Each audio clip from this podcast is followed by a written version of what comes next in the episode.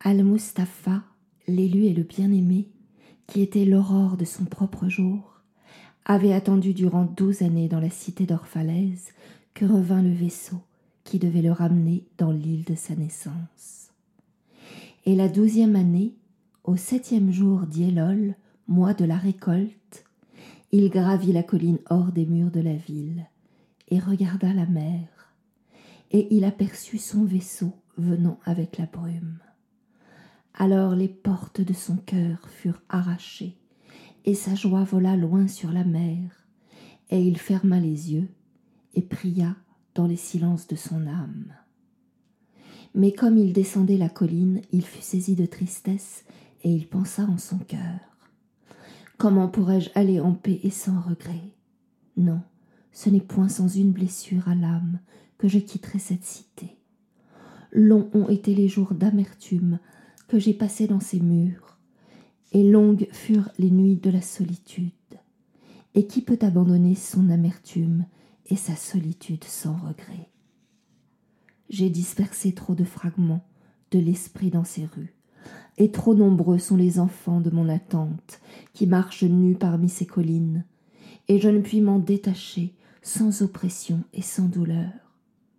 Ce n'est pas un vêtement que j'enlève en ce jour, mais une peau que j'arrache de mes propres mains.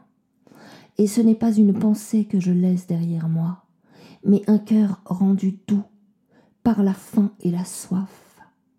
Mais je ne puis demeurer davantage la mer qui appelle toute chose vers elle me réclame, et je dois m'embarquer.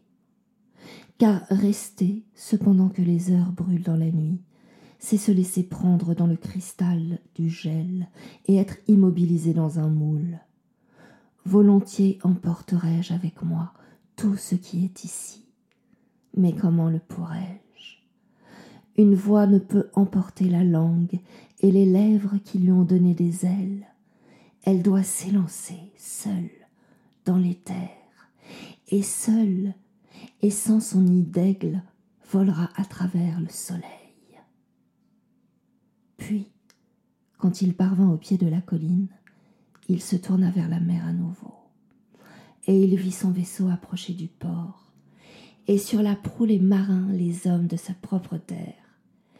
Et son âme cria vers eux, et il dit Fils de mon antique mère, vous cavalier des flots, que de fois avez-vous navigué dans mes rêves Et maintenant, vous arrivez à mon réveil, qui est mon rêve le plus profond? Me voici prêt à partir, et mon impatience au voile déployé attend le vent. Je ne respirerai qu'une dernière bouffée de cet air calme je ne jetterai qu'un dernier regard d'amour en arrière. Et alors, je serai au milieu de vous, un navigant parmi les navigants. Et vous, étendue salée, mer toujours en éveil, qui seul accorde paix et liberté au fleuve et à la rivière. Ce fleuve n'a plus qu'une courbe à tracer, n'a plus qu'un instant à murmurer dans cette clairière. Et alors je viendrai à vous telle une goutte illimitée vers un océan sans bornes. Et alors qu'il marchait, il vit au loin hommes et femmes quitter leurs champs et leurs vignes et se hâter vers les portes de la cité. Et il entendit leur voix qui prononçait son nom et qui s'interpellait de champ à champ pour s'annoncer l'arrivée de son vaisseau. Et il se dit Le jour du départ doit-il être celui de la récolte? Et sera-t-il dit que ma veille n'était en vérité que mon aurore? Et que donnerai-je à celui qui a abandonné sa charrue au milieu du sillon ou à celui qui a arrêté la roue de son pressoir? Faut-il que mon cœur devienne un arbre lourd de fruits que je puisse cueillir et distribuer? Et faut-il que mes vœux jaillissent comme une source que je puisse remplir leur coupe? Suis-je une harpe que la main du puissant puisse me toucher, ou une flûte que son souffle puisse me traverser? Je ne suis qu'un chercheur de silence, et quel trésor ai-je trouvé en mes silences que je puisse dispenser avec confiance? Si aujourd'hui est mon jour de récolte, dans quel champ ai-je jeté la graine et en quelle saison oubliée? Si c'est en réalité l'heure à laquelle je lève ma lampe, ce n'est pas ma flamme qui y brûlera. Vide et obscur, je lèverai ma lampe, et le gardien de la nuit l'emplira d'huile, et il l'allumera aussi. Ces choses, il les exprima en paroles mais beaucoup demeurèrent en son cœur, inexprimés, car lui-même ne pouvait révéler son plus profond secret. Et lorsqu'il pénétra dans la cité, tout le peuple vint à lui, et il criait vers lui comme d'une seule voix. Et les anciens de la cité s'avancèrent et dirent Ne vous éloignez pas de nous déjà. Vous avez été le plein midi dans notre crépuscule, et votre jeunesse nous a donné des rêves à rêver. Vous n'êtes parmi nous ni un étranger ni un hôte, mais notre Fils et notre très aimé. Que nos yeux ne soient pas déjà privés de votre visage. Et les prêtres et les prêtresses lui dirent Ne laissez pas les vagues de la mer nous séparer désormais, et les années que vous avez passées avec nous devenir un souvenir. Vous avez marché parmi nous comme un esprit, et votre ombre a été la lumière sur nos visages. Nous vous avons beaucoup aimé, mais notre amour était muet et voilé. Mais maintenant il vous appelle à haute voix et voudrait se révéler à vous. Et il en a toujours été ainsi de l'amour. Il ne connaît sa véritable profondeur qu'à l'instant de la séparation. Et d'autres vinrent aussi et l'implorèrent, mais il ne leur répondit point. Il inclina seulement la tête, et ceux qui étaient près de lui virent les larmes tomber sur sa poitrine. Et avec le peuple, il se rendit à la grande place devant le temple. Et alors sortit du sanctuaire une femme, dont le nom était Almitra, et c'était une voyante. Et il la regarda avec une extrême tendresse, car c'était elle qui la première l'avait suivi et qui avait cru en lui dès son premier jour dans leur cité. Et elle le salua, disant Prophète de Dieu, à la recherche de l'infini, longtemps vous avez scruté les horizons pour y découvrir votre vaisseau, et maintenant votre vaisseau est venu, et vous devez partir. Profonde est votre attente du pays de vos souvenirs et de la demeure de vos plus grands désirs et notre amour ne voudrait pas vous attacher, ni nos besoins vous retenir. Pourtant, avant que vous ne nous quittiez, nous souhaitons que vous nous parliez et nous donniez de votre vérité. Et nous la donnerons à nos enfants et eux-mêmes à leurs enfants, et elle ne périra point. Dans votre solitude, vous avez veillé avec nos jours, et dans votre veille, vous avez écouté les pleurs et les rires de notre sommeil. Maintenant, révélez-nous donc à nous-mêmes et dites-nous tout ce qui vous a été découvert de cela qui est entre la naissance et la mort. Et il répondit, Peuple d'Orphalaise, de quoi puis-je parler, si ce n'est de ce qui émeut actuellement vos âmes? Alors Altmitra dit Parlez-nous de l'amour. Et il leva la tête et regarda le peuple, et un silence tomba sur eux, et d'une voix forte il dit Quand l'amour vous fait signe, suivez-le, bien que ses voix soient dures et escarpées, et lorsque ses ailes vous enveloppent, cédez-lui, bien que l'épée cachée dans son penage puisse vous blesser. Et lorsqu'il vous parle, croyez en lui malgré que sa voix puisse briser vos rêves, comme le vent du nord saccage vos jardins. Car de même que l'amour vous couronne, il doit vous crucifier. De même qu'il est pour votre croissance, il est aussi pour votre élagage. De même qu'il s'élève à votre hauteur et caresse vos branches les plus légères qui tremblent dans le soleil, ainsi pénétrera-t-il jusques à vos racines et les secourra dans leur attachement à la terre. Comme des gerbes de blé, il vous emporte. Il vous bat pour vous mettre à nu. Il vous tamise pour vous libérer de votre balle. Il vous broie jusqu'à la blancheur. Il vous pétrit jusqu'à ce que vous soyez souple. Et alors il vous livre à son feu pour que vous puissiez devenir le pain sacré du festin de Dieu. Toutes ces choses, l'amour vous les fera pour que vous puissiez connaître les secrets de votre cœur et devenir en cette connaissance un fragment du cœur de la vie. Mais si dans votre peur, vous ne recherchez que la paix de l'amour et le plaisir de l'amour, alors il vaut mieux couvrir votre nudité et sortir de l'air de l'amour, pour vous rendre dans le monde sans saison où vous rirez, mais non pas pour tous vos rires, et pleurerez, mais non pas toutes vos larmes. L'amour ne donne que de lui-même et ne prend que de lui-même. L'amour ne possède pas et ne veut pas être possédé, car l'amour suffit à l'amour. Quand vous aimez, vous ne devez pas dire Dieu est dans mon cœur, mais plutôt Je suis dans le cœur de Dieu. Et ne pensez pas que vous pouvez guider le cours de l'amour, car l'amour, s'il vous trouve digne, dirigera votre cours. L'amour n'a point d'autre désir que de s'accomplir. Mais si vous devez aimer, et si vous devez avoir des désirs, qu'ils soient ceux-ci se fondre et être un ruisseau coulant qui chante sa mélodie à la nuit.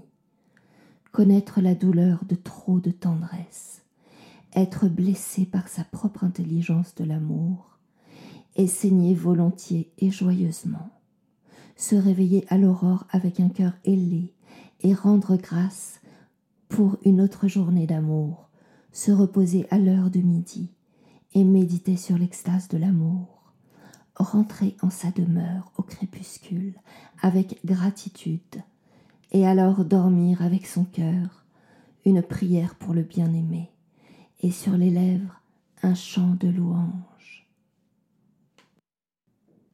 Alors Almitra parla de nouveau et dit Et le mariage, maître? Et il répondit disant Vous êtes nés ensemble, et ensemble vous resterez pour toujours. Vous resterez ensemble quand les blanches ailes de la mort disperseront vos jours. Oui, vous serez ensemble jusque dans la silencieuse mémoire de Dieu. Mais qu'il y ait des espaces dans votre communion et que les vents du ciel dansent entre vous. Aimez-vous l'un l'autre, mais ne faites pas de l'amour une entrave.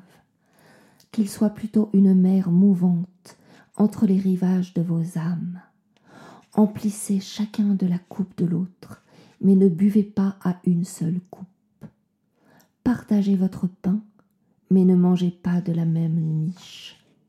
Chantez et dansez ensemble, et soyez joyeux, mais demeurez chacun seul, de même que les cordes d'un luth sont seules, cependant qu'elles vibrent de la même harmonie. Donnez vos cœurs, mais non pas à la garde l'un de l'autre, car seule la main de la vie peut contenir vos cœurs. Et tenez-vous ensemble, mais pas trop proche non plus, car les piliers du temple s'érigent à distance, et le chêne et le cyprès ne croissent pas dans l'ombre l'un de l'autre. Et une femme qui portait un enfant dans les bras dit Parlez-nous des enfants. Et il dit Vos enfants ne sont pas vos enfants. Ils sont les fils et les filles de l'appel de la vie à elle-même. Ils viennent à travers vous, mais non de vous. Et bien qu'ils soient avec vous, ils ne vous appartiennent pas. Vous pouvez leur donner votre amour, mais non point vos pensées, car ils ont leurs propres pensées. Vous pouvez accueillir leur corps, mais pas leurs âmes, car leurs âmes habitent la maison de demain, que vous ne pouvez visiter, pas même dans vos rêves. Vous pouvez vous efforcer d'être comme eux, mais ne tentez pas de les faire comme vous, car la vie ne va pas en arrière, ni ne s'attarde avec hier. Vous êtes les arcs par qui vos enfants, comme des flèches vivantes, sont projetés. L'archer voit le but sur le chemin de l'infini, et il vous tend de sa puissance pour que ses flèches puissent voler vite et loin. Que votre tension par la main de l'archer soit pour la joie, car de même qu'il aime la flèche qui vole, il aime l'arc qui est stable. Alors un homme riche dit Parlez-nous du don.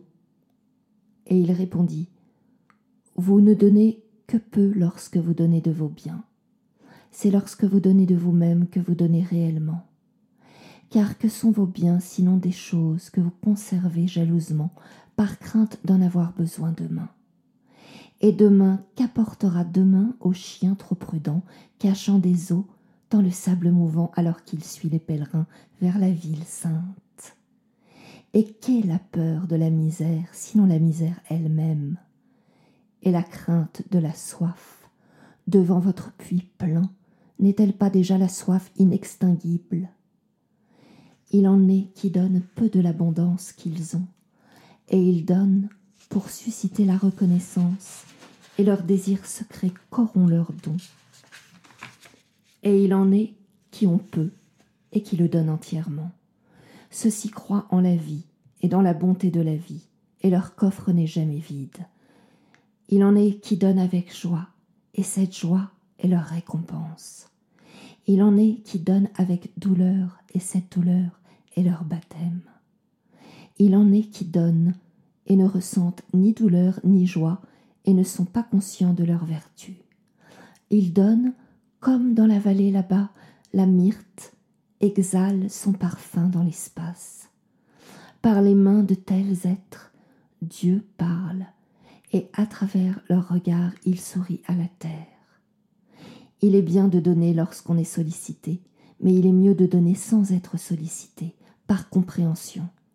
Et pour les généreux, recherchez ceux qui recevront et d'une joie plus grande que le don. Et est-il une chose que vous voudriez refuser?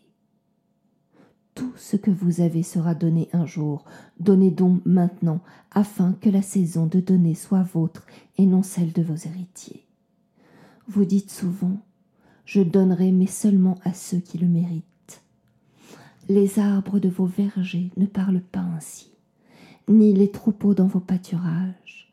Ils donnent afin de vivre, car retenir, c'est périr. Sûrement celui qui est digne de recevoir ses jours et ses nuits est digne de tout recevoir de vous.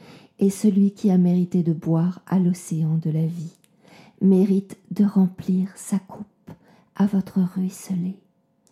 Et y a-t-il mérite plus grand celui qui réside dans le courage et la confiance Oui, dans la charité de recevoir. Et qui êtes-vous pour que les hommes se déchirent la poitrine et se dépouillent de leur fierté, de sorte que vous puissiez voir leur dignité mise à nu et leur fierté exposée? Voyez, d'abord, à mériter vous-même d'être donneur et instrument du don, car en vérité c'est la vie qui donne à la vie, alors que vous, qui vous imaginez être donneur, n'êtes en réalité que témoin et vous qui recevez, et vous recevez tous, n'assumez aucune charge de gratitude, de crainte d'imposer un joug à vous-même et à celui qui donne. Élevez-vous plutôt avec celui qui donne, prenant ses dons comme si c'étaient des ailes. Car être trop soucieux de votre dette, c'est douter de sa générosité, qui a la terre magnanime pour mère et Dieu pour père. Alors un vieil homme, tenancier d'une auberge, dit Parlez-nous du manger et du boire. Et il dit Puissiez-vous vivre du parfum de la terre, et comme une plante, vous sustenter de lumière. Mais puisque vous devez tuer pour manger, et ravir au nouveau-né le lait de sa mère pour étancher votre soif, faites-en don un acte de dévotion et que votre table soit un autel sur lequel les purs et les innocents de la forêt et de la plaine sont sacrifiés pour ce qui est plus pur et plus innocent en l'homme. Lorsque vous tuez une bête, dites-lui en votre cœur par la même puissance qui t'immole, moi aussi je suis immolé, et moi aussi je serai dévoré, car la loi qui t'a livré entre mes mains me livrera entre des mains plus puissantes. Ton sang et mon sang ne sont que la sève qui nourrit l'arbre du ciel. Et lorsque vous mordez une pomme à pleines dents, dites-lui en votre cœur, Tes semences vivront dans mon corps et les bourgeons de tes lendemains fleuriront dans mon cœur. Et dans ton parfum sera mon haleine, et ensemble nous nous réjouirons en toute saison. Et à l'automne, lorsque vous cueillez le raisin de vos vignes pour le pressoir, dites en vos cœurs Moi aussi, je suis une vigne, et mon fruit sera cueilli pour le pressoir, et comme du vin nouveau, je serai placé dans des vases éternels et en hiver, lorsque vous tirez le vin, qu'il y ait en votre cœur un chant pour chaque coupe, et qu'il y ait dans le chant une pensée pour les jours d'automne, et pour la vigne, et pour le pressoir. Alors un laboureur dit, Parlez-nous du travail. Et il répondit disant, Vous travaillez pour pouvoir aller au rythme de la terre et de l'âme de la terre car être oisif, c'est devenir étranger aux saisons, et s'écarter de la procession de la vie, qui avance majestueusement et en fière soumission vers l'infini. Lorsque vous travaillez, vous êtes une flûte à travers laquelle le murmure des heures se transforme en musique. Lequel d'entre vous voudrait être un roseau muet et silencieux, alors que tout chante à l'unisson? Toujours on vous a dit que le travail est une malédiction et le labeur une infortune. Mais je vous dis que lorsque vous travaillez, vous accomplissez une part du rêve le plus lointain de la terre, qui vous fut assigné lorsque ce rêve naquit. Et en vous gardant unis au travail, en vérité vous aimez la vie. Et aimer la vie à travers le travail, c'est être initié au plus intime secret de la vie. Mais si dans votre douleur vous appelez la naissance une affliction et le poids de la chair une malédiction inscrite sur votre front, alors je réponds que seule la sueur de votre front lavera ce qui est inscrit. On vous a dit aussi que la vie est obscurité, et dans votre fatigue vous répétez ce que disent les lasses. Et je vous dis que la vie est réellement obscurité, sauf là où il y a élan et tout élan est aveugle sauf là où il y a savoir, et tout savoir est vain sauf là où il y a travail, et tout travail est vide sauf là où il y a amour. Et lorsque vous travaillez avec amour, vous vous liez à vous-même, et l'un à l'autre et à Dieu. Et qu'est-ce que travailler avec amour? C'est tisser l'étoffe des fils tirés de votre cœur, comme si votre bien-aimé devait porter cette étoffe c'est bâtir une maison avec affection, comme si votre bien-aimé devait demeurer dans cette maison. C'est semer des grains avec tendresse et récolter la moisson avec joie, comme si votre bien-aimé devait en manger le fruit. C'est mettre en toute chose que vous façonnez un souffle de votre propre esprit, et savoir que tous les morts bienheureux se tiennent auprès de vous et veillent. Souvent, je vous ai entendu dire, comme si vous parliez dans votre sommeil, celui qui travaille le marbre et qui trouve la forme de son âme dans la pierre est plus noble que celui qui laboure le sol. Et celui qui saisit l'arc-en-ciel et l'étend sur la toile à la ressemblance de l'homme est plus que celui qui fait des sandales pour nos pieds. Mais moi j'ai dit, non pas en sommeil, mais dans le plein éveil du milieu du jour, le vent ne parle pas plus doucement aux chênes géants qu'aux plus infimes de tous les brins d'herbe, et celui-là seul est grand qui transforme la voix du vent en un chant rendu plus doux par son propre amour. Le travail et l'amour rendu visible. Et si vous ne pouvez travailler avec amour, mais seulement avec dégoût, il vaut mieux abandonner votre travail et vous asseoir à la porte du temple et recevoir l'aumône de ceux qui œuvrent dans la joie. Car si vous faites le pain avec indifférence, vous faites un pain amer qui n'apaise qu'à moitié la faim de l'homme. Et si vous pressez le raisin de mauvaise grâce, votre regret distille un poison dans le vin. Et si même vous chantez comme les anges et n'aimez pas le chant, vous fermez les oreilles de l'homme aux voix du jour et aux voix de la nuit. Alors une femme dit Parlez-nous de la joie et de la tristesse. Et il répondit Votre joie et votre tristesse sans masque. Et le même puits d'où fuse votre rire fut souvent rempli de vos larmes. Et comment en serait-il autrement? Plus profondément le chagrin creusera votre être, plus vous pourrez contenir de joie. La coupe qui contient votre vin n'est-elle pas la même coupe qui fut cuite dans le four du potier? Et le luth qui caresse votre âme n'est-il pas le même bois qui fut évidé au couteau? Lorsque vous êtes joyeux, regardez profondément en votre cœur et vous trouverez que ce qui vous apporte de la joie n'est autre ce qui vous a donné de la tristesse. Lorsque vous êtes triste, regardez à nouveau en votre cœur et vous verrez qu'en vérité, vous pleurez pour ce qui fut votre délice. Il en est parmi vous qui disent La joie est plus grande que la tristesse, et d'autres disent Non, la tristesse est plus grande. Mais moi je vous dis qu'elles sont inséparables. Ensemble elles viennent, et quand l'une vient s'asseoir seule avec vous à votre table, rappelez-vous que l'autre dort sur votre lit. En vérité, vous êtes suspendu comme une balance entre votre tristesse et votre joie. Ce n'est que lorsque vos plateaux sont vides que vous êtes immobile et en équilibre. Lorsque le gardien du trésor vous soulèvera pour peser son or et son argent, il faudra que votre joie ou votre tristesse s'élève ou s'abaisse. Alors un maçon s'avança et dit Parlez-nous de maison.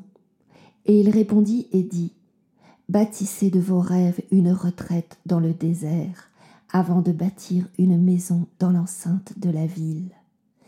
Car de même que vous avez des retours au foyer en votre crépuscule, ainsi le voyageur en vous, celui qui est toujours loin et seul. Votre maison est votre plus grand corps. Elle grandit dans le soleil et dort dans le silence de la nuit et elle n'est pas sans rêve. Votre maison ne rêve-t-elle pas? Et en rêve ne quitte-t-elle pas la ville pour le bosquet ou la colline?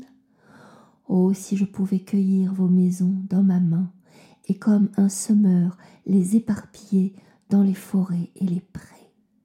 Fasse que les vallées soient vos rues, et les verts sentiers vos ruelles, que vous puissiez vous chercher l'un l'autre à travers les vignes et ramener les senteurs de la terre dans tous vos vêtements mais il n'est pas encore le temps de ces choses. Dans leur peur, vos aïeux vous ont rassemblés, trop près l'un de l'autre. Et cette peur durera encore un peu de temps. Encore un peu de temps, les murs de vos cités sépareront vos foyers de vos champs. Et dites-moi, peuple d'Orphalaise, qu'avez-vous dans ces maisons Et que gardez-vous derrière ces portes fermées? Avez-vous la paix, la tranquille impulsion qui révèle votre puissance? Avez-vous des souvenirs? Ces voûtes brillantes qui surplombent les sommets de l'esprit? Avez-vous la beauté qui détourne le cœur des objets faits de bois et de pierre pour l'orienter vers les montagnes saintes Dites-moi, avez-vous cela dans vos maisons ou n'avez-vous que le bien-être et la convoitise du bien-être, ce désir furtif qui entre en invité dans la maison, puis qui devient un hôte et puis un maître? Il devient dompteur, et avec fourche et fouet, il fait des pantins de vos plus généreux désirs. Bien que ses mains soient de soie, son cœur est de fer. Il vous berce jusqu'au sommeil uniquement pour hanter votre chevet et se gausser de la dignité de la chair. Il se moque de vos sens qui sont bons et les couche dans de l'ouate comme des vases fragiles. En vérité, la convoitise du bien-être tue la passion de l'âme et suit en ricanant ses funérailles. Mais vous, enfants de l'espace, vous les inquiets dans le repos, vous ne serez ni capturés ni apprivoisés. Votre maison ne sera pas une ancre, mais un mât. Elle ne sera pas un voile étincelant qui couvre une plaie, mais une paupière qui protège l'œil. Vous ne replierez pas vos ailes afin de pouvoir franchir les portes, ni ne courberez vos têtes pour qu'elles ne heurtent pas les plafonds, ni ne craindrez de respirer de peur que les murs ne se fendent et s'écroulent. Vous n'habiterez pas de tombe construite par les morts et pour les vivants. Même faite avec magnificence et splendeur, votre maison ne saurait contenir votre secret, ni abriter votre désir. Car ce qui est infini en vous habite le château du ciel, dont la porte est la brume du matin, et dont les fenêtres sont les chants et les silences de la nuit. Et le tisserand dit Parlez-nous de vêtements. Et il répondit Vos vêtements dissimulent une grande part de votre beauté, mais ils ne cachent pas ce qui n'est pas beau. Et bien que vous cherchiez en vos vêtements l'abri de votre intimité, vous risquez d'y trouver un harnais et une chaîne. Puissiez-vous rencontrer le soleil et le vent avec davantage de votre épiderme et moins de vos vêtements. Car le souffle de la vie est dans le soleil et la main de la vie est dans le vent.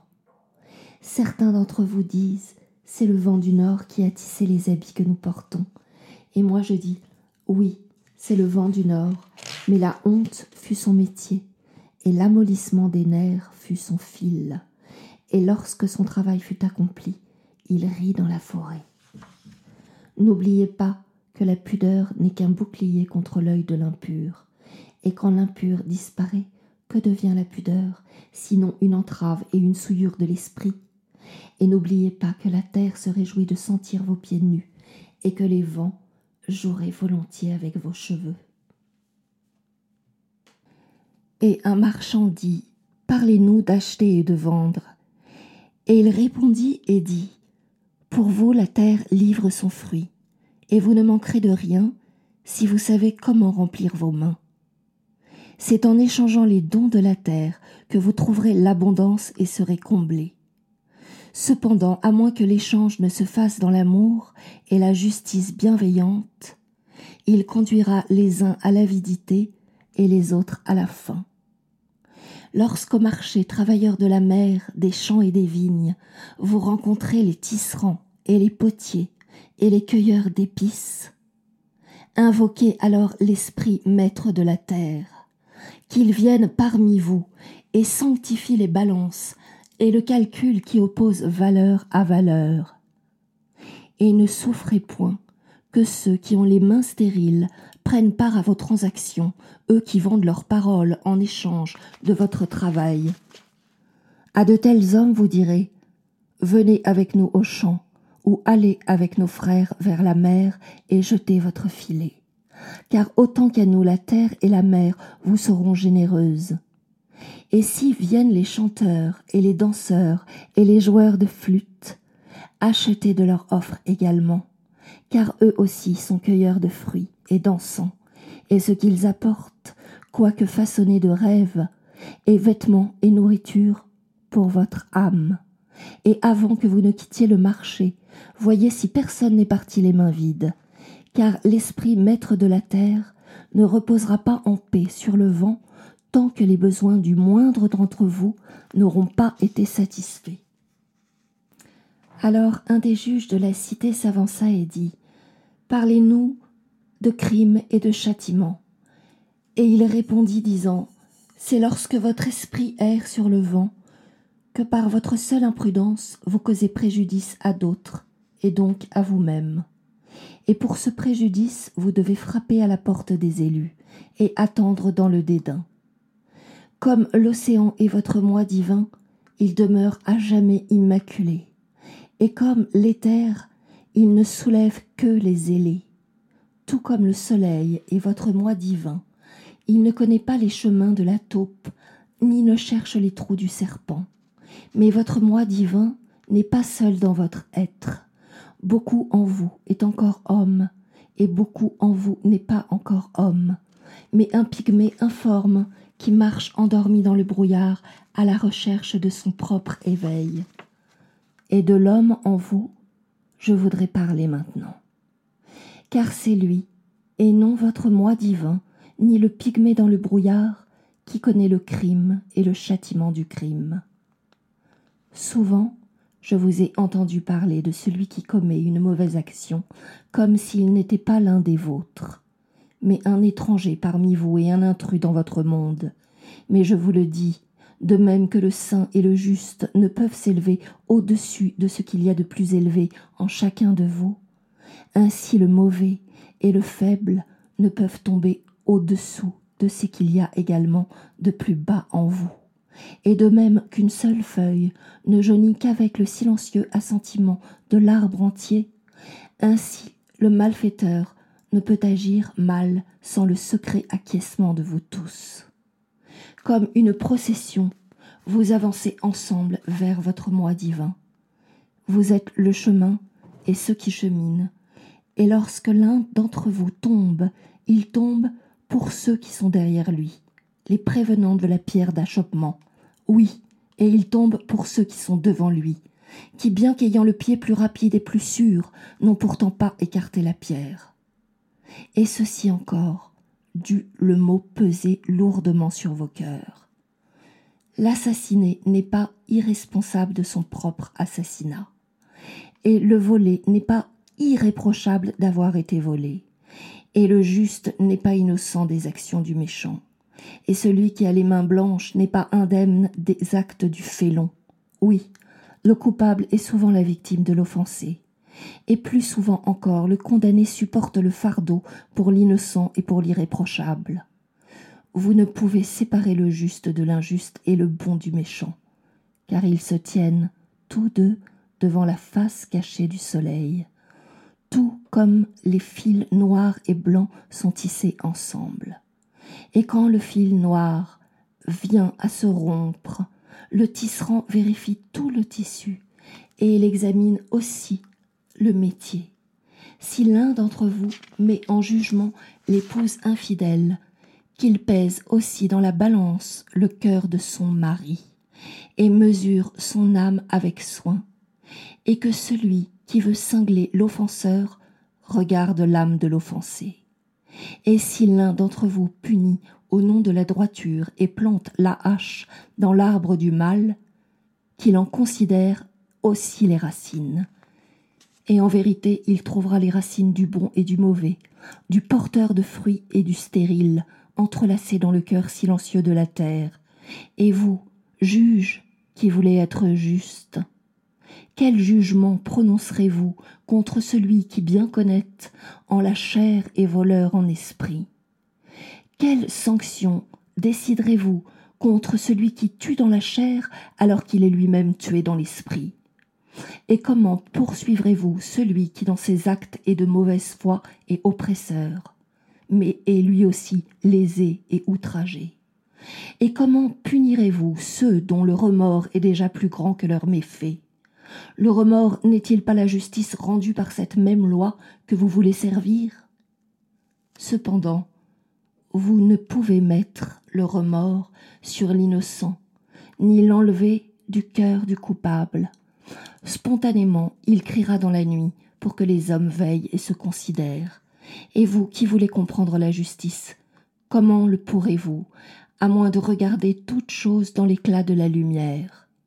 Alors seulement vous saurez que le juste et le déchu ne sont qu'un seul homme debout dans le crépuscule entre la nuit de son moi pygmée et le jour de son moi divin, et que la pierre angulaire du temple n'est pas supérieure à la pierre la plus basse de ses fondations.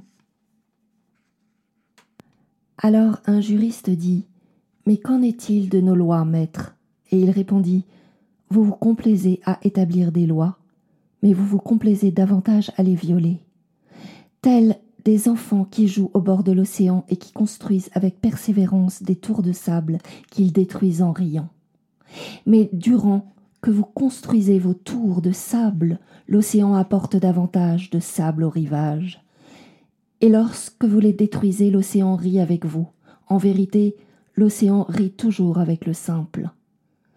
Mais qu'en est-il de ceux pour qui la vie n'est pas un océan, et pour qui les lois de l'homme ne sont pas des tours de sable. mais pour qui la vie est un roc et la loi un ciseau avec lequel ils veulent la sculpter à leur propre ressemblance. Qu'en est-il de l'estropié qui hait les danseurs? Qu'en est-il du bœuf qui aime son joug et estime que le daim et l'élan de la forêt sont choses égarées et vagabondes? Qu'en est-il du vieux serpent qui ne peut rejeter sa peau et qui qualifie tous les autres de nus et de sans pudeur? Et de celui qui arrive tôt à la noce et qui s'en va repu et fatigué, disant que tout festin est une faute et que tout convive enfreint la loi? Que dirais-je de cela, sinon qu'ils se tiennent eux aussi dans la lumière, mais le dos au soleil? Ils ne voient que leur ombre, et leur ombre sont leurs lois. Et qu'est le soleil pour eux sinon un créateur d'ombre? Et qu'est-ce que reconnaître les lois sinon s'incliner et tracer leurs ombres sur la terre? Mais vous qui marchez face au soleil, quelles images reflétées sur la terre peuvent vous retenir? Vous qui voyagez avec le vent, quelle girouette orientera votre course? Quelle loi d'homme vous entravera si vous ne brisez votre joug sur aucune porte de prison? Quelle loi craindrez-vous si vous dansez sans trébucher dans aucune chaîne de fer. Et qui pourra vous déférer en jugement si vous arrachez vos vêtements sans les abandonner dans le sentier d'autrui? Peuple d'orphalaise, vous pouvez voiler le tambour et vous pouvez délier les cordes de la lyre, mais qui pourra interdire à l'alouette de chanter? Et un orateur dit Parlez-nous de la liberté. Et il répondit aux portes de la cité et dans vos foyers, je vous ai vu vous prosterner et adorer votre propre liberté, comme des esclaves qui s'humilient devant un tyran et qui le glorifient alors qu'il les détruit. Oui, dans le bocage du temple et dans l'ombre de la citadelle, j'ai vu les plus libres d'entre vous porter leur liberté comme un joug et des menottes. Et mon cœur saigna en moi, car vous ne saurez être libre que lorsque même le désir de parvenir à la liberté deviendra pour vous un harnais, et lorsque vous cesserez de parler de la liberté comme d'un but et d'un achèvement. Vous serez libre en vérité, non pas lorsque vos jours seront sans un souci, et vos nuits sans un désir et sans une peine, mais plutôt lorsque ces choses enserreront votre vie, et que vous vous élèverez au-dessus d'elles, nus et sans entrave. Et comment vous élèverez-vous au-dessus de vos jours et de vos nuits si vous ne brisez pas les chaînes dont à l'aube de votre entendement vous avez chargé votre heure du midi? En vérité, ce que vous appelez liberté est la plus forte de ces chaînes, bien que ces anneaux brillent au soleil et vous éblouissent. Et qu'est-ce sinon des fragments de vous-même que vous voulez écarter pour devenir libre? Si c'est une injuste loi, que vous voulez abolir, cette loi fut écrite de votre propre main, sur votre propre front. Vous ne pourrez pas l'effacer en brûlant vos livres de loi, ni en lavant les fronts de vos juges, même si vous déversiez sur eux une mer entière. Et si c'est un despote que vous voulez détrôner, voyez d'abord si son trône en vous est bien détruit. Car comment un tyran peut-il dominer les libres et les fiers s'il n'existe une tyrannie dans leur propre liberté et une honte en leur propre fierté? Et si c'est une inquiétude que vous voulez chasser, cette inquiétude a été choisie par vous bien plus qu'elle ne vous a été imposée. Et si c'est une peur que vous voulez dissiper, le siège de cette peur est en votre cœur et non dans la main que vous redoutez. En vérité, toutes choses se meuvent en votre être intime dans une constante semi-étreinte.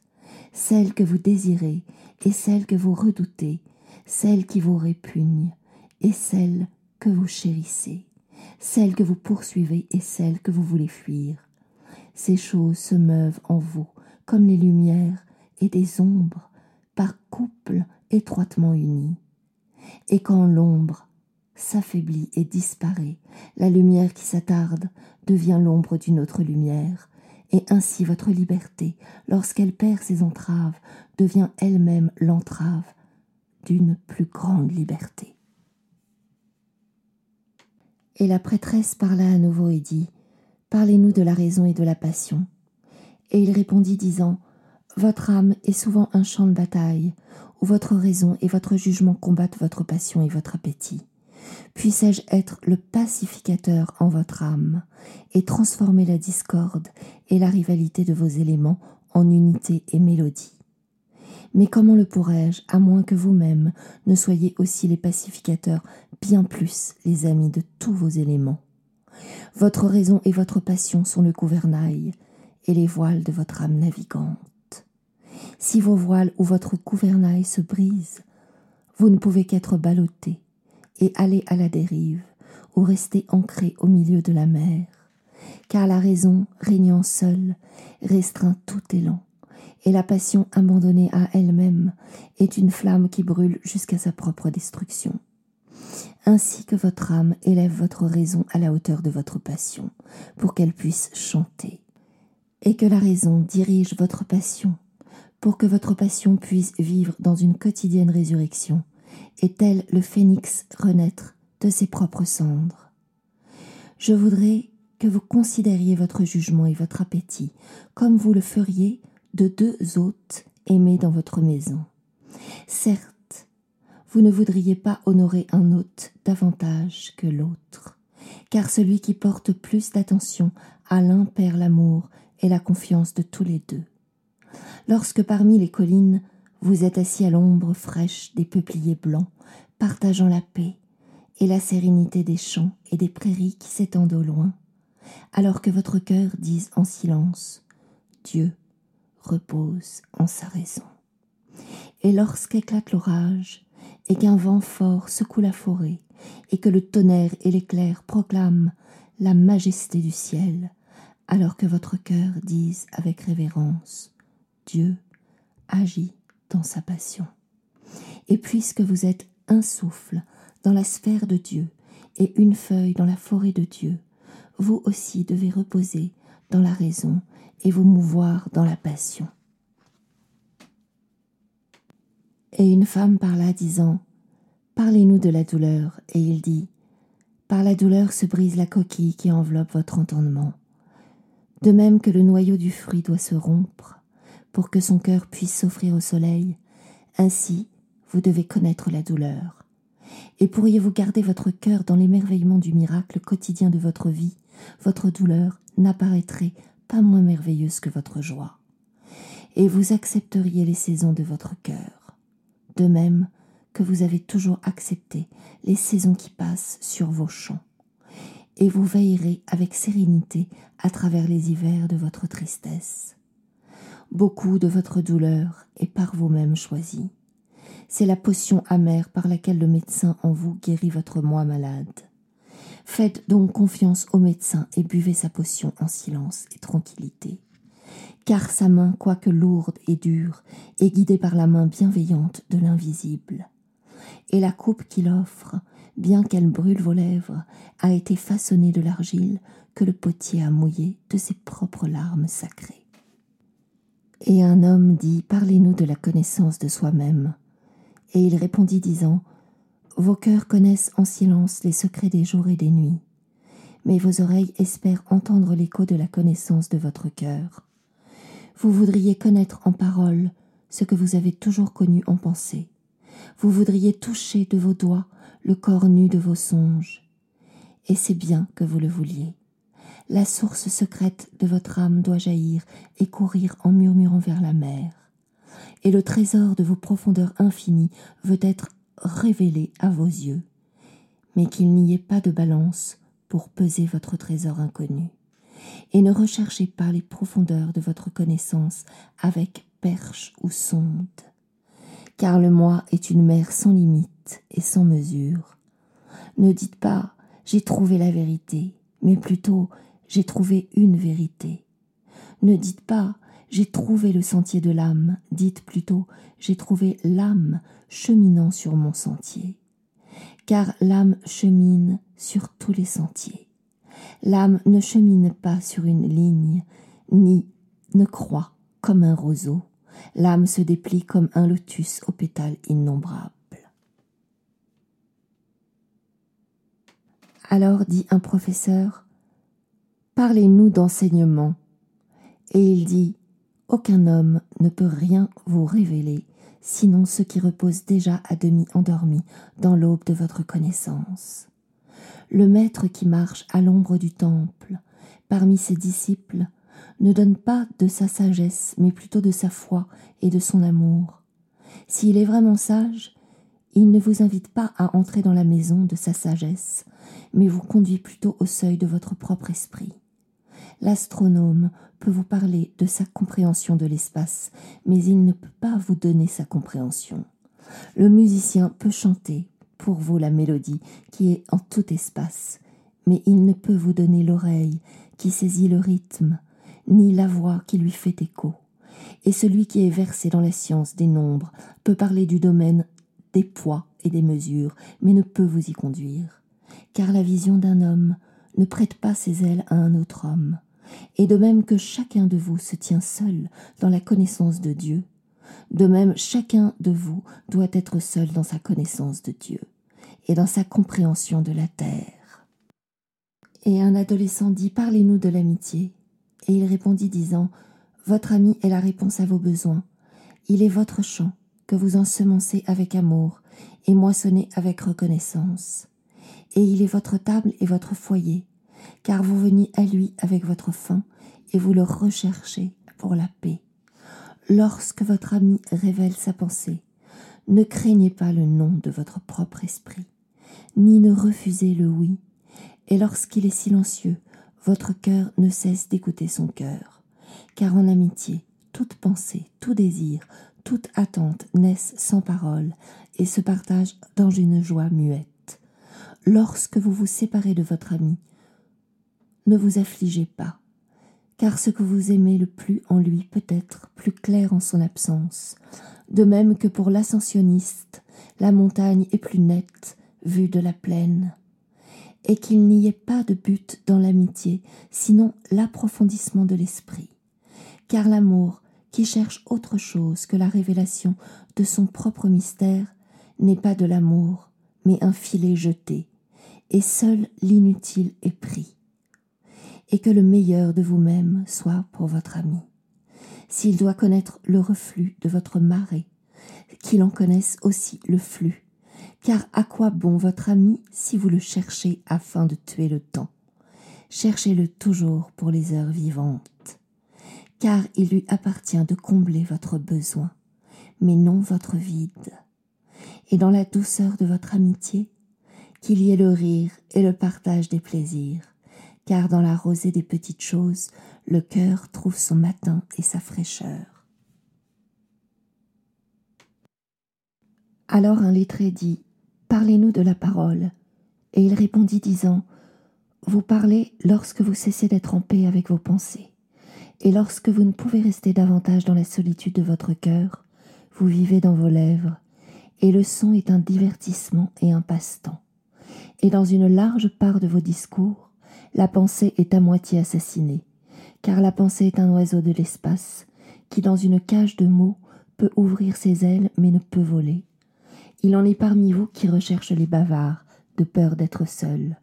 Le silence de la solitude révèle à leurs yeux leur moi dans sa nudité, et ils voudraient s'enfuir. Et il en est qui parlent, et sans savoir ou préméditation révèlent une vérité qu'ils ne comprennent pas eux-mêmes. Et il en est qui ont la vérité en eux, mais ne l'expriment pas en paroles. Dans le sein de ceux-ci, l'esprit demeure dans le rythme du silence. Quand vous rencontrez votre ami sur le bord de la route ou sur la place du marché, que l'esprit en vous anime vos lèvres et dirige votre langue, que la voix en votre voix parle à l'oreille de son oreille, car son âme gardera la vérité de votre cœur tel le bouquet du vin qui persiste. Quand la couleur en est oubliée et que la coupe n'est plus. Et l'un des anciens de la cité dit Parlez-nous du bien et du mal. Et il répondit Du bien qui est en vous, je puis parler, mais non du mal. Car le mal, qu'est-ce sinon le bien torturé par sa propre faim et sa propre soif? En vérité, lorsque le bien est affamé, il cherche sa nourriture même dans des caves obscures, et lorsqu'il est assoiffé, il s'abreuve même d'eau morte. Vous êtes bon lorsque vous êtes un avec vous-même. Pourtant, lorsque vous n'êtes pas un avec vous-même, vous n'êtes pas mauvais, car une maison divisée n'est pas un repère de voleurs, elle n'est qu'une maison divisée, et un vaisseau sans gouvernail peut errer sans but parmi les récifs sans pour cela sombrer. Vous êtes bon lorsque vous essayez de donner de vous-même. Cependant, vous n'êtes pas mauvais lorsque vous recherchez un gain pour vous-même, car lorsque vous recherchez un gain, vous n'êtes qu'une racine qui s'attache à la terre et se nourrit à son sein. Certes, le fruit ne peut dire à la racine Sois comme moi, mûre et pleine, et donnant toujours de ton abondance, car pour le fruit donné est un besoin, comme recevoir est un besoin pour la racine. Vous êtes bon lorsque vous êtes pleinement éveillé dans vos discours. Pourtant, vous n'êtes pas mauvais lorsque vous dormez, tandis que votre langue titube. Et même un discours trébuchant peut fortifier une langue faible. Vous êtes bon lorsque vous marchez fermement vers votre but et d'un pas intrépide. Pourtant, vous n'êtes pas mauvais lorsque vous y allez en boitant. Même ceux qui boitent ne vont pas en arrière, mais vous qui êtes fort et rapide, gardez-vous de boiter devant les estropiés, croyant être bienveillants. Vous êtes bon dans d'innombrables chemins, et vous n'êtes pas nécessairement mauvais lorsque vous n'êtes pas bon. Vous ne faites que flâner et paresser. Quelle pitié que les cerfs ne puissent apprendre la rapidité aux tortues. Dans votre aspiration vers votre moi géant gît votre bonté et cette aspiration existe en vous tous. Mais chez quelques-uns, c'est un torrent qui dévale avec fougue vers la mer, emportant les secrets des collines et les champs de la forêt. Et chez d'autres, c'est un faible ruisseau nonchalant qui se perd en méandre et se courbe et s'attarde avant d'atteindre le rivage. Mais que celui dont l'aspiration est brûlante ne dise pas à celui dont le désir est tiède Pourquoi es-tu long et paresseux? Car les bons ne demandent pas à celui qui est nu Où est ton vêtement?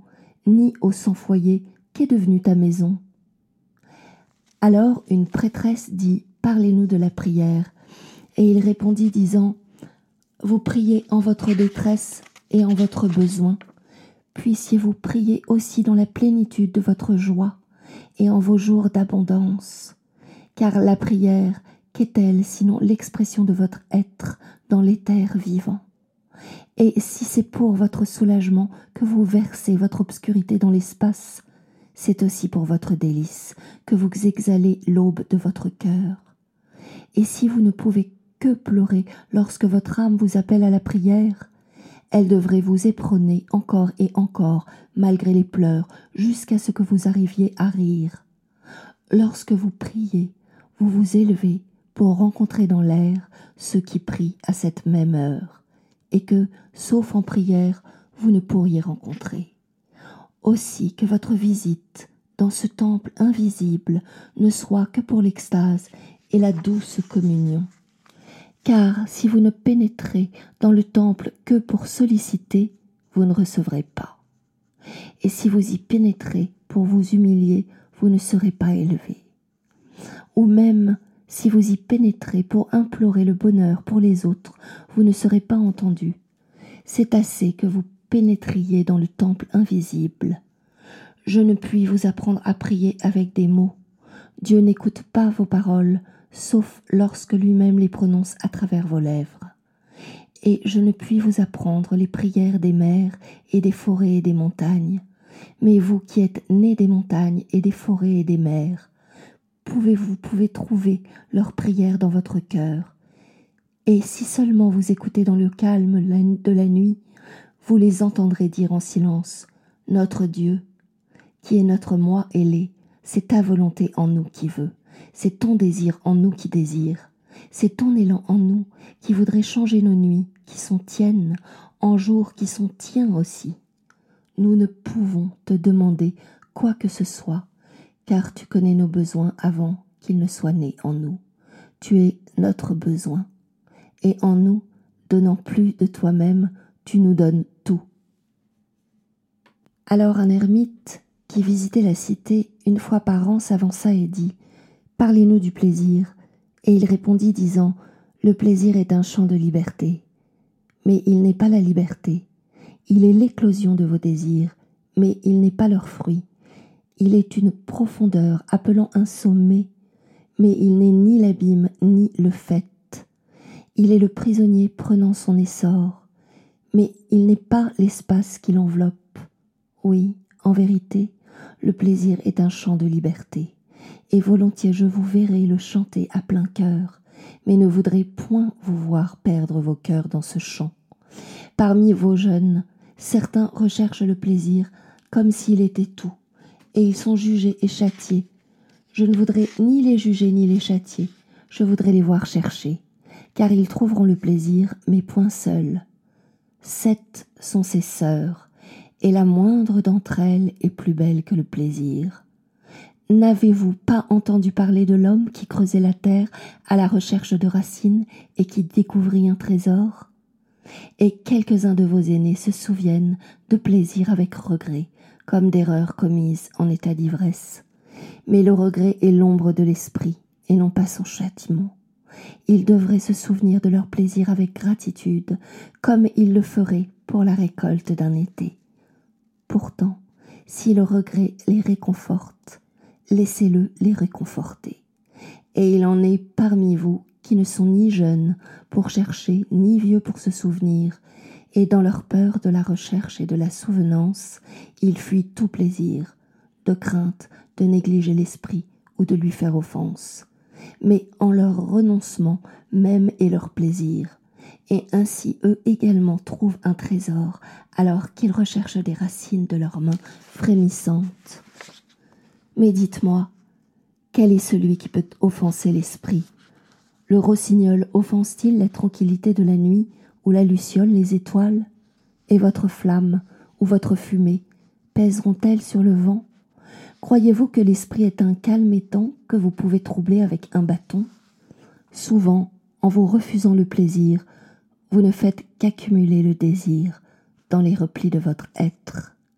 Qui sait seulement que ce qui semble omis aujourd'hui attend pour demain Même votre corps connaît son héritage et son juste besoin, et veut n'être pas déçu. Et votre corps est la harpe de votre âme, et il vous appartient d'en tirer musique douce ou son confus. Et maintenant vous demandez en votre amour, comment distinguerons-nous ce qui est bon dans le plaisir et ce qui ne l'est pas? Allez à vos champs et à vos jardins, et vous apprendrez que c'est le plaisir de l'abeille de butiner le miel de la fleur, mais c'est aussi le plaisir de la fleur de céder son miel à l'abeille, car pour l'abeille, une fleur est une source de vie, et pour la fleur, une abeille est une messagère d'amour, et pour les deux, abeilles et fleurs, donner et recevoir le plaisir sont un besoin et une extase. Peuple d'Orphalaise, soyez dans vos plaisirs comme les fleurs et les abeilles. Et un poète dit Parlez-nous de la beauté. Et il répondit Où chercherez-vous la beauté et comment la trouverez-vous à moins qu'elle ne soit elle-même votre chemin et votre guide? Et comment pourrez-vous parler d'elle si elle ne tisse elle-même vos paroles? Les affligés et les blessés disent La beauté est bonne et douce. Comme une jeune mère effarouchée de sa propre gloire, elle passe parmi nous. Et les passionnés disent non, la beauté est une chose de puissance et de terreur. Comme la tempête, elle secoue la terre sous nos pieds et le ciel au-dessus de nos têtes. Les fatigués et les lasses disent La beauté est faite de doux murmures, elle parle en notre esprit. Sa voix cède à nos silences, comme une lumière légère qui frémit dans la peur de l'ombre. Mais les turbulents disent Nous avons entendu ces cris parmi les montagnes, et avec ces cris vinrent des bruits de sabots et des battements d'ailes et des rugissements de lions. La nuit, les veilleurs de la cité disent La beauté s'élèvera à l'est avec l'aurore. Et à midi, les travailleurs et les voyageurs disent Nous l'avons vu, se pencher sur la terre des fenêtres du couchant. En hiver, les enneigés disent Elle viendra avec le printemps, bondissant sur les collines, et dans la chaleur de l'été, les moissonneurs disent Nous l'avons vue danser avec les feuilles d'automne, et nous avons vu une poussière de neige dans ses cheveux. Toutes ces choses, vous les avez dites de la beauté, mais en vérité, vous n'avez pas parlé d'elle, mais de désirs insatisfaits. Et la beauté n'est pas un désir, mais une extase. Elle n'est pas une bouche assoiffée, ni une main vide tendue, mais plutôt un cœur embrasé et une âme enchantée. Elle n'est pas l'image que vous voudriez voir, ni le chant que vous voudriez entendre, mais plutôt une image que vous voyez, bien que vous fermiez les yeux, et un chant que vous entendez, bien que vous bouchiez les oreilles. Elle n'est pas la sève sous l'écorce ridée, ni une aile attachée à une griffe, mais plutôt un jardin toujours en fleurs et une nuée d'anges toujours en vol. Peuple d'orphalaise, la beauté et la vie, lorsque la vie dévoile son saint visage. Mais vous êtes vie et vous êtes le voile, la beauté et l'éternité, se contemplant dans un miroir, mais vous êtes éternité et vous êtes le miroir. Et un vieux prêtre dit, Parlez-nous de la religion. Et il dit, Ai-je parlé aujourd'hui de quelque autre chose? La religion n'est pas tout acte et toute réflexion. Et ce qui n'est ni acte ni réflexion, mais un étonnement et une surprise toujours naissant dans l'âme, même lorsque les mains taillent la pierre ou tendent le métier. Qui peut séparer sa foi de ses actions ou sa croyance de ses occupations? Qui peut étendre ses heures devant lui, disant ceci pour Dieu et ceci pour moi-même, ceci pour mon âme et ceci pour mon corps? Toutes vos heures sont des ailes qui battent à travers l'espace d'un mois à un mois. Celui qui ne porte sa moralité que comme son meilleur vêtement, il vaudrait mieux qu'il fût nu. Le vent et le soleil ne feront pas de trou dans sa peau. Et celui qui règle sa conduite, selon l'éthique, emprisonne son oiseau chanteur dans une cage. Le chant le plus libre ne passe pas à travers des barreaux et des fils de fer. Et celui pour qui l'adoration est une fenêtre à ouvrir, mais aussi fermer, n'a pas encore visité la demeure de son âme, dont les fenêtres sont ouvertes, d'une aurore à l'autre. Votre vie quotidienne est votre temple et votre religion. Lorsque vous y pénétrez, prenez tout votre être avec vous. Prenez la charrue et la forge, et le maillet et le luth, les choses que vous avez modelées dans le besoin ou pour votre délice. Car en rêve, vous ne pouvez vous élever au-dessus de vos achèvements, ni tomber plus bas que vos échecs. Et prenez avec vous tous les hommes, car en adoration, vous ne pouvez voler plus haut que leurs espérances, ni vous abaisser plus bas que leur désespoir. Et si vous voulez connaître Dieu, ne soyez pas préoccupés de résoudre des énigmes. Regardez plutôt autour de vous, et vous le verrez jouant avec vos enfants. Et regardez dans l'espace, vous le verrez marchant dans les nuages, étendant ses bras dans l'éclair et descendant en pluie vous le verrez souriant dans les fleurs, puis se levant et mouvant ses mains dans les arbres. Alors Almitra parla, disant Nous voudrions maintenant vous questionner sur la mort. Et il dit Vous voudriez connaître le secret de la mort? Mais comment le trouverez-vous sinon en le cherchant dans le cœur de la vie? La chouette, dont les yeux faits pour la nuit sont aveugles au jour, ne peut dévoiler le mystère de la lumière. Si vous voulez vraiment contempler l'esprit de la mort, ouvrez amplement votre cœur au corps de la vie, car la vie et la mort sont un, de même que le fleuve et l'océan sont un. Dans la profondeur de vos espoirs et de vos désirs repose votre silencieuse connaissance de l'au-delà. Et tel des grains rêvant sous la neige, votre cœur rêve au printemps Fiez-vous aux rêves, car en eux est cachée la porte de l'éternité. Votre peur de la mort n'est que le frisson du berger lorsqu'il se tient devant le roi, dont la main va se poser sur lui pour l'honorer. Le berger ne se réjouit-il pas, sous son tremblement, de ce qu'il portera l'insigne du roi? Pourtant, n'est-il pas plus conscient de son tremblement? Car qu'est-ce que mourir sinon se tenir nu dans le vent et se fondre dans le soleil? Et qu'est-ce que cesser de respirer sinon libérer le souffle de ces marées inquiètes pour qu'il puisse s'élever et se dilater et rechercher Dieu sans entrave? C'est seulement lorsque vous boirez à la rivière du silence que vous chanterez vraiment.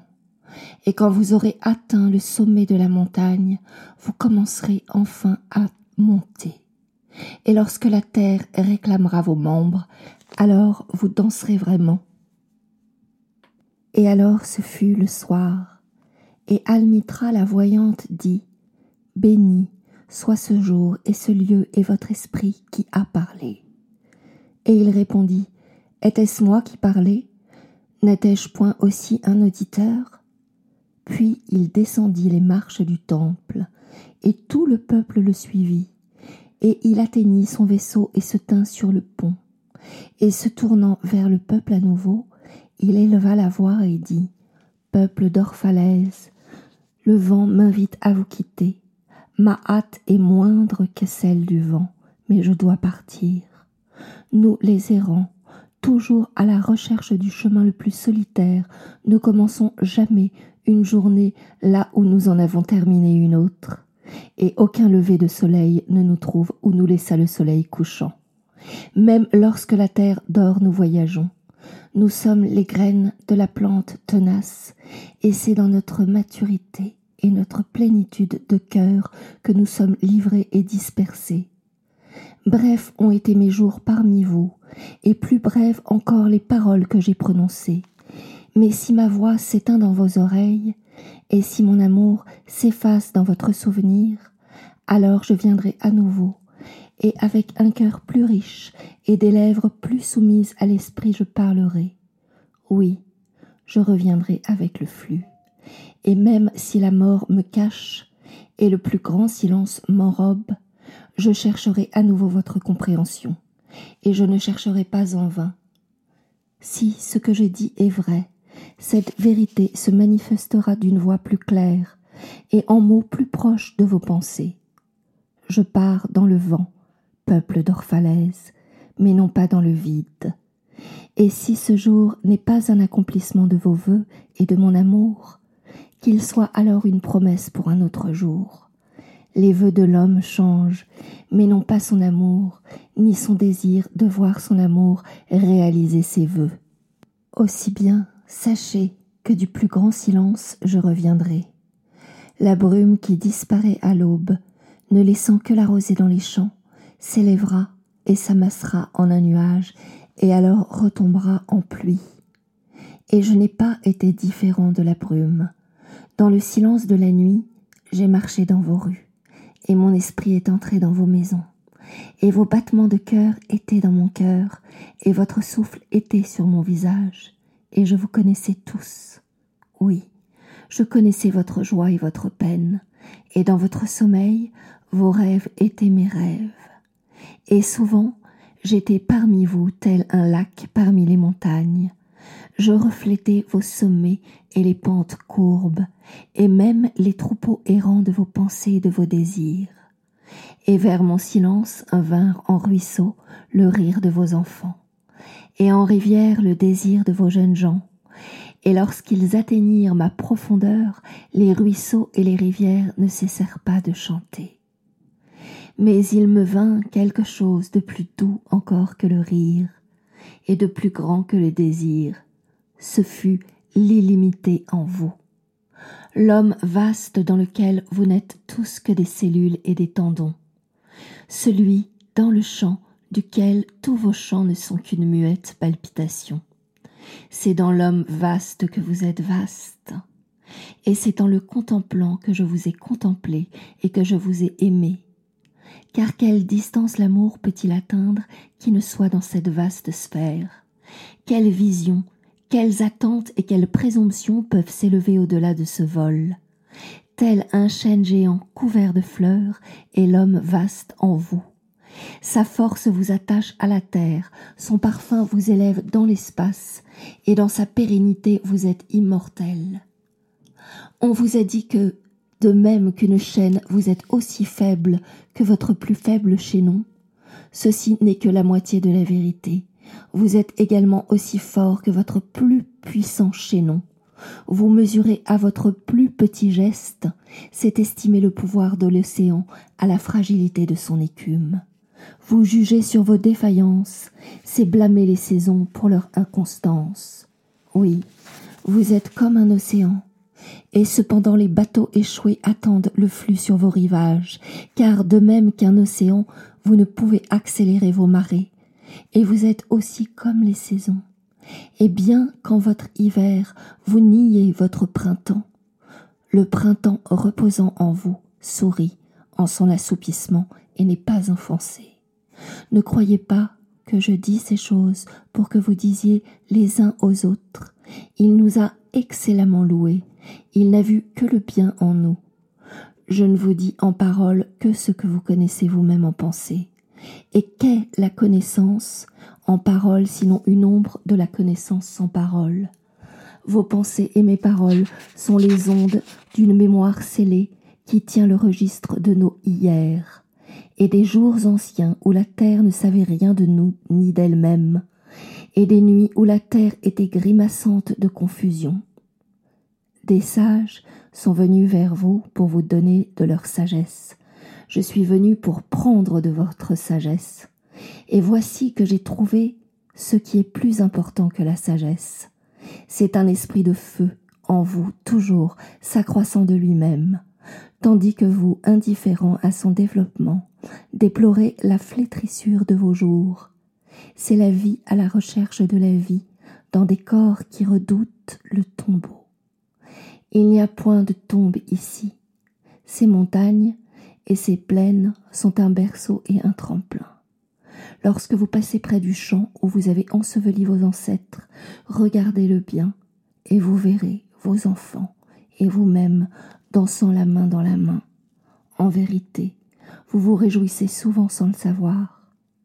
D'autres sont venus à vous auxquels, pour des richesses dorées, vous n'avez donné que la richesse et le pouvoir et la gloire. Je vous ai donné moins qu'une promesse, et cependant vous avez été plus généreux pour moi. Vous m'avez donné ma plus profonde soif de la vie. Certes, il n'y a pas de plus grand don à un homme que celui qui transforme tous ses dessins en lèvres altérées et toute la vie en une fontaine.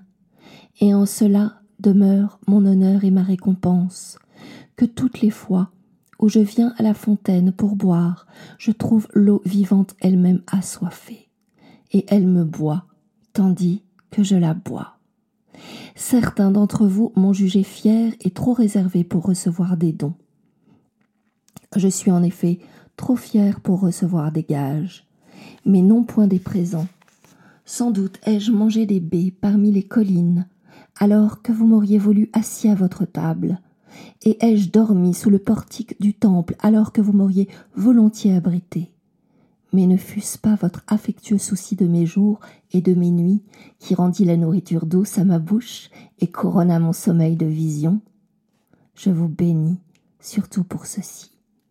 Vous donnez beaucoup, et ne savez pas du tout que vous donnez. En vérité, la bonté qui se contemple dans un miroir se pétrifie. Et une bonne action qui se nomme elle-même avec tendresse devient presque une malédiction. Et certains d'entre vous m'ont appelé distant et ivre de ma propre solitude, et vous avez dit Il s'entretient avec les arbres de la forêt, mais non avec les hommes. Il s'assied seul sur les collines et regarde de haut notre cité. Il est vrai que j'ai gravi les collines et marché en des lieux éloignés. Comment aurais-je pu vous voir sinon d'une grande altitude ou d'une grande distance?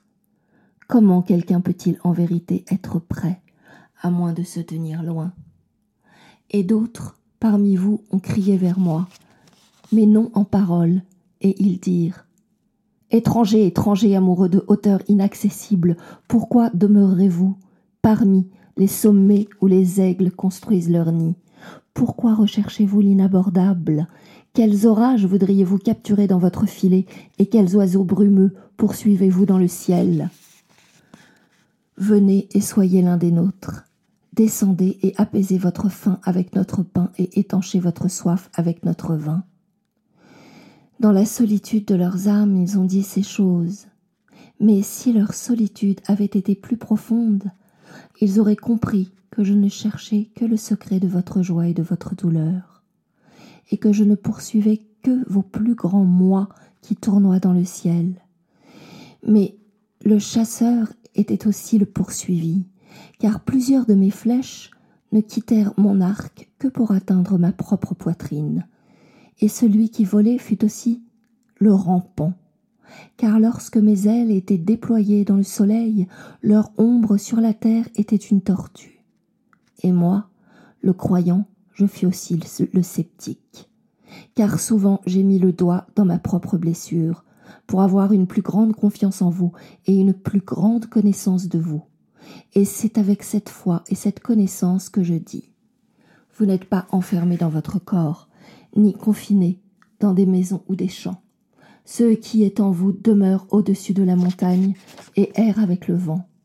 Ce n'est pas une chose qui se traîne au soleil pour se chauffer, ou qui creuse des trous dans l'obscurité pour se protéger, mais une chose libre, un esprit qui enveloppe la terre et se meut dans l'éther.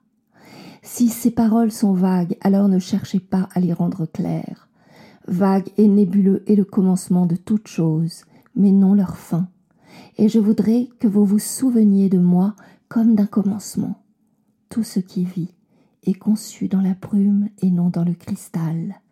Et qui sait si le cristal n'est pas une brume en déclin?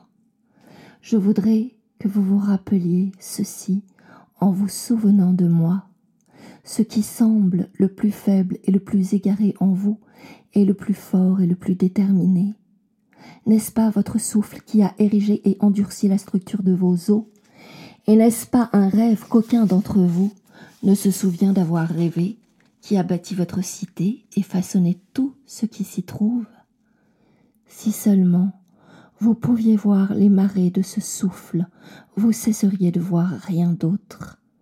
Et si vous pouviez entendre les murmures du rêve, vous n'entendriez aucun autre son mais vous ne voyez ni n'entendez, et c'est bien ainsi.